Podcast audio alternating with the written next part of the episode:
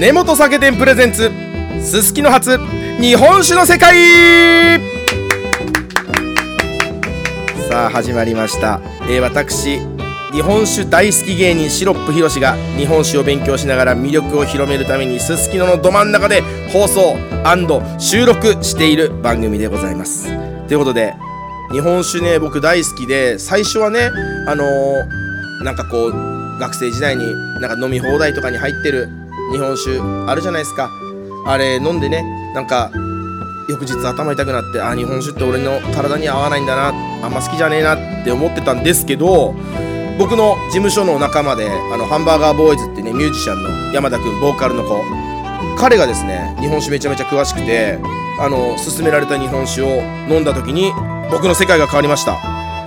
いや日本酒ってこんなうめえんだな選び方次第で全然世界変わるんだなということで日本酒好き日本酒を飲み始めてから、まあ、大体5年ぐらいなんでまだまだ全然ひよっこなんですけどもぜひあの皆さんのね日本酒好きな方のご意見なんかも頂戴しながら僕が実際日本酒を学びつつでこう聞いてくださってる皆さんにも日本酒の魅力を発信できるそんな人間になれればなということでございますんでお付き合いいただければと思います。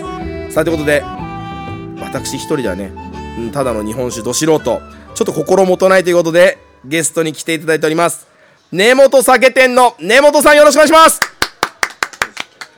はい、よろしくお願いします。根本です。緊張されてます？いや、緊張はしてないです。あしてないですか？はい、よかった全然大丈夫です。はい。もう私あのラジオでも喋っておりますんで、もう大船に乗った気持ちではいおしゃべりしていただければと思いますんで、わかりました。あれ？不安だなみたいな顔してませんでした？ちょっと。あしてます。してるしてるんかい。ちょっと不安にさせないように僕も頑張りますんで、よろしくお願いします。はい、よろしくお願いします。はい、あの根本酒店でございますけども、あのこのココのすすきのの地下1階にお店を構えていらっしゃって、まあ日本酒もちろんなんですけど、ウイスキーとかその他の、えークラフトジンですか、はい。そういったものも扱いございまして、まあそんな中でやっぱ日本酒に携わって非常に歴史のある長いお店ということで、まあすすきのココのにオープンされたのが11月ということなんです。でも根本酒店としてはあれですもんね、スタートはお店はそもそもまこまないですもんね。そうです。まはいこまないがもともとまあ本店ですね。うんはい。南区真駒内にお店構えられて、はい実際今あのお父様が、はいあの目の前でスマホを構えてらっしゃるんですけども 根本酒店はあれですか歴史としてはどれぐらいですか？うんと。ちょっとまあ細かい部分わかんないんですけど、はいはい。まあ大体50年くらいとかって聞いてます。5、60年とか。えな今おしゃべりしてる根本さんは、い、わゆるその酒屋さんとしてははい。何代目ですか、酒屋としては3代目です。三代目、はい。じゃあお父様の前の代から酒屋さんだったんですか？そうです、まあ、それまでもなんか酒屋やる前までも、はい。い、ろんななんかこう根元ストアみたいな、まあ、こう雑ん？日用品売ったりとかそういうお店はやってたみたいですけど酒屋になったのは、うん、とおじいちゃんから。なんか結構ありますよね。その、はい。昔お米屋さんやっててそこから酒屋さんになりましたと、はい。なんかこういうルーツありますけど、はい。じゃあ結構そのいろんなこうなんていうんですかその地域に根ざした商店だったんだけども、そこから結構そのお酒の方にどんどんシフトしていったっていうような感じですか、そうですね。なんかあのりんご園をやってたりとか。え？全然違う。そうなんですよ。僕の6代前の、はい。なんか根本久蔵さんっていう人が初めてこう真駒内に住んだ民間人みたいな。え？ー、でそ開拓者じゃないですか、だったみたいですね。すごい。でそれからまあそういうりんご園やりながらストアやったりとかいろいろこうしていった中へで、え。まあ、りんご園もこう札幌がどんどん都市化されていく中でやめるみたいなところでストアってその、まあ、小売店みたいなのにはあ。舵を切ったみたいですね。だって北海道の歴史自体がそもそも150年と言われてますから、そういった意味ではもう9代目ってなったら本当にもうはい、北海道、まあ、まあ、駒内はに初めて住んだ方、そうです。すげえ。はい。根本酒店めっちゃ歴史はい。詰まってるんですね、実は。そうなんです、えー。はい、でこう酒屋さんとしてはい。の歴史でいうと50年ぐらいですか、そうですね、うはい、やっぱり最初からあれですか日本酒をメインに扱ってらっしゃったんですか？いや違います。私が帰ってくるまでは、はいい、わゆる町にある酒屋さんまあ昔ながらの酒屋みたいな、まあ、塩とか米とかお酒を売ってるみたいな形のこう、まあ、何かに特化するってよりは、はいはいまあちっちゃいスーパーじゃないですけど、わかります。あのはい、棚にあのスナック菓子とか置いてある感じですよね。そうですそうへです。ー。みたいな状態だったんですけどまあ、ちょっとそれをあのまあ、業態変更というか、はいはいもうちょっとこう専門店化していこうっていうので私が3年前にこう自分のあの親のやってるやってるというか、まあ、会社に戻ってきた時にこう変えたって感じです。え。ーはい。実家に戻られてえそれまでは根本さんはい、などんなお仕事してたんですか？僕ニトリで働いてたんです。えー、マジで？そうです。家具の？そうです。お値段以上？お値段以上。マジっすか、はい。はい。え全然なんかいやそのはい飲食とか、はい。そっち系の業界ではい。勉強してて、実家に戻ってきましたとかだと俺思ってたんですよ。はい。にににニトリはいそうですそうです。マジっすか、はい。全然じゃあ業態全く違うところではい。お仕事されてて、そうですね。なんすかそのいわゆる実家に戻るみたいな、こうきっかけとかってあったんですか？あそうです。私の兄が先に帰ってたんですけど、はいはい。まああの兄が酒屋じゃないこうことを会社で始めたんで、うん。酒屋また誰も見る人いなくなるっていうので、ほうほう、まあ僕が戻んなかったら酒屋多分なくなるけど、うん。戻ってこん来ないみたいなのを兄が言ってくれ言ってくれてというか言われて、まあだから全然戻るつもりというか最初から戻るつもりがあったらニトリでは多分働いてなかったで。すね確かに、はい。酒のこと勉強しよう飲食の方にみたいな、はい。なりますけどじゃあそういうお兄さんのはい。言葉もあって、そうです。やっぱ大事な実家、はい。このままやっぱりはい。継続でやっていきたいなっていう思いで、あそうですね。はい。でそんな中じゃあ根本さんがいわゆるこう根本酒店の、はい。なんていうんですか運営というか、はい。い、わゆるブランディングを任されて、はい。なんか僕あのまこま内のお店も、はい。あのこう SNS とかで見たことあるんですけど、はい。何かこのかなりがらりと方向転換をしてすすきのに、はい。ここのすすきの地下1階にお店構えられたなっていうイメージあるんですけど、そこっていうなんかこう個々に出店しようっていう思いっていうのは、はい。どの辺からこう芽生えたんですか、はい。そうですね。まあなんか目立つことをまずやんなきゃダメだなって、まあ、商売、うん。まあ、ビジネス的な考えというか、はいはい。まあまず知ってもらわないとなっていうのがあったので、まあ、これはまこまないの時からこうなんか新しいことをやってみたりとかなんか他の酒屋さんじゃあんまやってなさそうかなみたいなことをやったりとかは意識的にやっていて、うん。なんかあの店前ではい。それこそ角打ちっぽくイベントやったりとか、はい。SNS で拝見しましたけど、はい。あじゃあそういう結構今までの根本酒店ではなかったチャレンジも、はい。もう南区真駒内でやってらっしゃって、はい。そうそうですね。はい。そんな中でいわゆるこの話がはい。ここのでやってみない、はいっていうのが、どどういうきっかけで舞い込んでくるもんなんですか？あそういう話って営業さんがあの声かけてくれたって感じです。おーはい。マジっすか？そうですそうです。そういう話があるんだけどだでもそこってなんていうんですか、い、わゆるこう踏ん切りっていうのはすぐついたもんですか、いやまあ迷いましたけど、ん。まあなかなかこの場所でこういう新築の商業施設っていうチャンスはないと思ったので。しかもね、はい。ニューオープンのはいそのタイミングでってなると、はい。本当に多分じ人生で正直一度あるかないかってことですもんね。そうですね。はいじゃあ思って、まあ、正直いろいろねビジネスですからはっきり言って、はい。はい。悩んだ結果チャレンジしようと。そうですね。はい。あのお店あの日本酒そしてはい。さまざまなお酒類ある中で、まあ、当然一番お酒日本酒に力入れてらっしゃるってイメージなんですけど、はい。あの角打ちもあって、その地下1階にはいろんなあの食品もあるんでそれをこう持ち込んで食べたりとかもできるっていうところで、本当楽しみ方酒屋さんのなんかこうプラスアルファ無限大にあるなと思うんですけど、はい。ああいうこうお店作りのイメージっていうのは、はい。どういう感覚で作ってたんですか、そこは、うんと、あんまりこう酒屋でよく僕が見てなんかなんだかなって思ってたのがなんかこう実際に古い建物じゃないのになんか酒屋って蔵をイメージしてなのか分かんないですけどなんかちょっとクラシカルな見た目にしてみたりとかそういう酒屋さんってなんかイメージとして、まあ、多いというか結構あるなと思っていて、ね。けどそれってちょっとなんか別にかっこいいとも思わないしなんかあんまり入りやすいとも思わないかなと思ってたので、ほうんとここのここのすすきののお店は結構基本的にはもう大前提入りやすいようなオープンな感じの見た目で、まあ、割とシンプルにこういろんな人が入りやすいように作りたかったのと、まあ、酒屋っぽくない感じにしたいなと思ってたので、はあ確かに、はい。なんかあれなんつうんですかちょっと石造りのカウンターテーブルっていうんですか、なんかあれとかも角打ちでね、はい。あそこにお酒がバーッと並んでたりするんですけど、こだわりビンビンに感じるんですけど、じゃあ、の辺とかもちょっと、それこそ、はい。ニトリではい。働いてらっしゃったから、はい。ちょっとああいうこうい。わゆるこうなんて言うんでしょうか店内の、はい。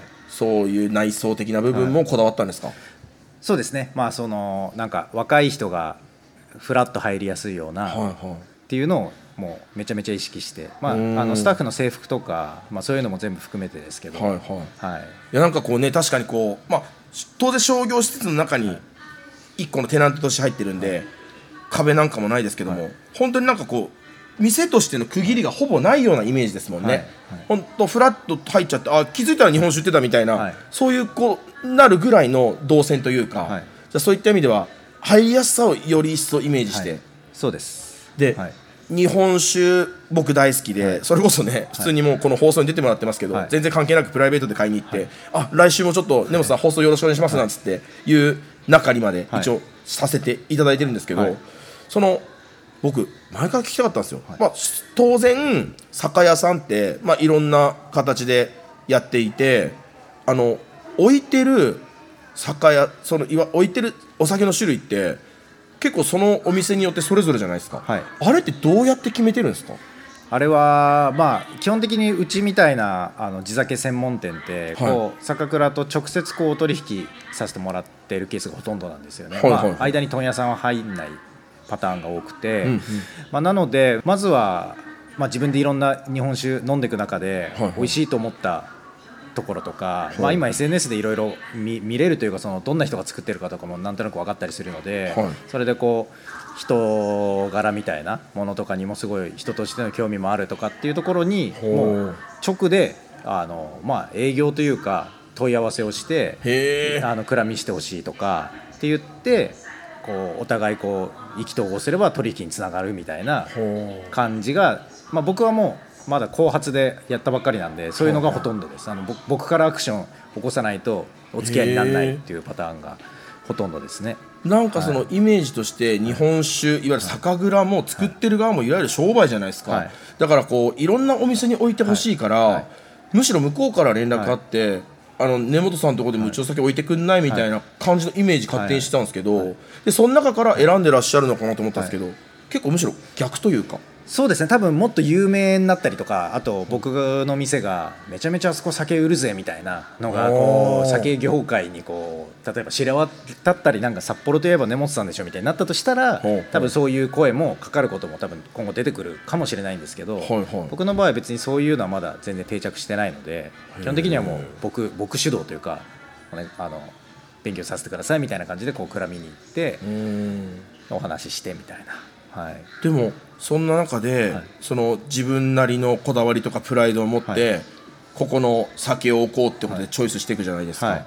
でその実際に結構蔵酒蔵にも足運ばれるんですか？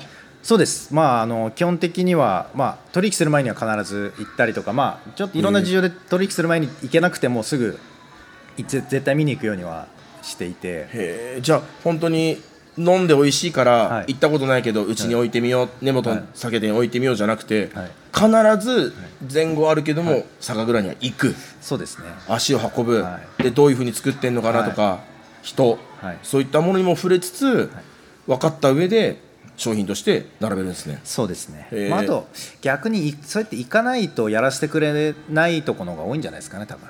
あそうですか。やっぱもうなんかかなり愛を持って作ってるんで作り手たちはなんかはいかっけえっすね。物語っすね。やっぱりそのうちに来て、そうやって喋ってうわこの酒美味しいですね。どうやって作ってんの？とかってこう対話していく中で、うんあんたのところ置いてよはい。っていうような、なんか日本酒の世界ならではっていうか、そういうやっぱ人とのお付き合いがすごい大事なんですね。はい。そうです。えーなんか置く基準とかってあるんですか？そのこの酒をチョイスする基準。あーまあうんと絶対条件じゃないですけど割とあの年齢近い人とかあの若めな人が作ってるものとかをこう気にしてこういろいろ試飲したりとかはあ。買って飲んだりすることは多いですね。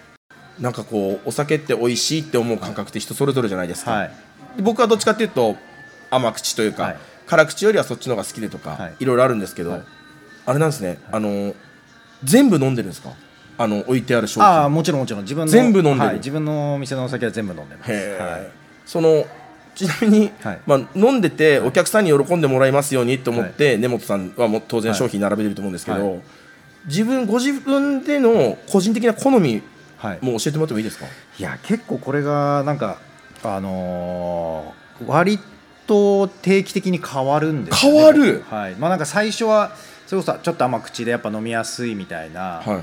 まあ、僕その酒屋になるまで日本酒ほとんど飲んでなかったんであそれは大きいかもしれないですけどだから入りはやっぱなんかそういう方がうんうん。美味しいなって思って飲んでましたけど、え？家業であるにもかかわらずお酒飲んでなかったんですか？そうです。日本酒は一切飲んでなかマった。ジっすか、はい。実家でやってたのに、そうですけどまあじあんだけいい酒並んでんのに、そうです。飲んでなかったですね、えー。はい、ビール。ビール。ビービルール？とにかくビールみたいなマジっすか？はい。そうです。えーじゃあ確かに入り口としてはねやっぱはい。そのいわゆる、まああのまあ、一番こう手前の言葉かもしれないですけど、フルーティーな、あそういった甘口のものから入って、はいはい定期的に変わるっていうのはどういうことですか、いやで飲んでてけどまあいろんなお酒も知りたかったんで、はいはい。通販とかでいろいろ買いまくっていろんなの、まあ、いろんなタイプの飲んでったら、あやっぱフルーティーじゃない方がいいなみたいなやっぱ時期も来たりしてそれまあ食事とこう合わせやすいものの方がやっぱ美味しいなって思ってそういうのをずっと飲む時期もあったりとか、はいはいはい。あとはまああの常温とか熱燗で飲むのが美味しいって思ってそういうのちょっと飲んでる時期があったりとかそんなのやってたらまたもう一周回ってフルーティーなの久々飲んだらあやっぱこれはこれで美味しいなみたいなとか、えーだから結構これってないかもしれないですね。